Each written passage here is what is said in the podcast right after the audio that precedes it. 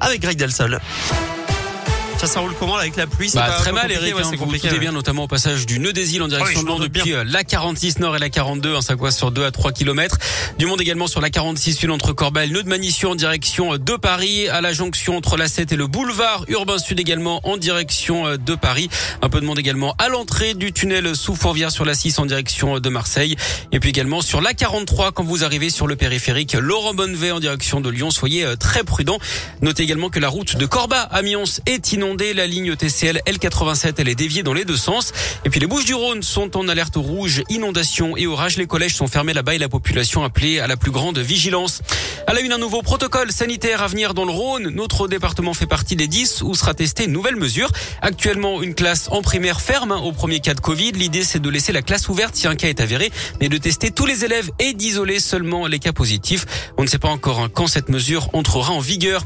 Et puis, c'est aujourd'hui la fin du port du masque obligatoire pour les élèves de primaire dans 47 départements, notamment l'Isère, la Loire, l'Allier, la Haute-Loire et la Saône-et-Loire près de chez nous, là où le taux d'incidence est inférieur à 50 cas pour 100 000 habitants depuis au moins 5 jours.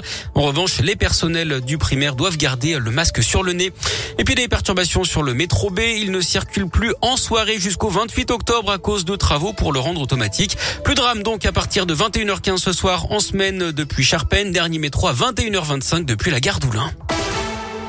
L'actu locale, c'est aussi dans l'Ain cette forte mobilisation hier au niveau de la centrale nucléaire du budget. Entre 500 et 700 personnes se sont rassemblées pour protester contre la rénovation de cette centrale. Elle est jugée trop vieille et donc trop dangereuse. Les manifestants réclament sa fermeture immédiate. Un voyage qui tourne au cauchemar pour un couple de Lyonnais dans le Vaucluse. Un homme les a pris en stop avant de les braquer avec une arme.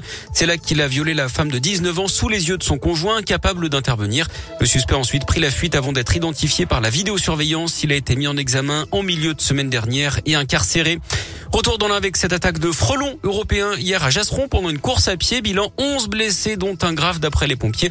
Un homme de 50 ans transporté à l'hôpital Fléria de Bourg-en-Bresse. Après les Panama Papers, une nouvelle enquête des médias révèle que plusieurs personnalités ont placé des avoirs dans des sociétés offshore pour échapper à l'impôt dans leur pays. Des présidents, mais aussi l'ancien premier ministre britannique Tony Blair, l'ancien ministre et ex-patron du FMI Dominique Strauss-Kahn ou encore la chanteuse colombienne Shakira. On parle de plus de 11 000 milliards de dollars planqués dans des paradis fiscaux. Du sport du foot, LOL a raté le coche hier soir dans le derby à Saint-Etienne. Les Lyonnais avaient ouvert le score par Awar, mais les Stéphanois ont égalisé dans le temps additionnel. Un résultat qui n'arrange pas vraiment l'OL, hein, qui recule à la dixième place. Ça s'est mieux passé pour l'Asvel en basket. Victoire 83-81 contre Gravelines Dunkerque pour lancer la saison. Et puis en cyclisme, un Italien s'est imposé dans l'enfer du Nord. Hier, Sonny Colbrelli a remporté Paris-Roubaix. Le Français Christophe Laporte, lui, s'est classé sixième.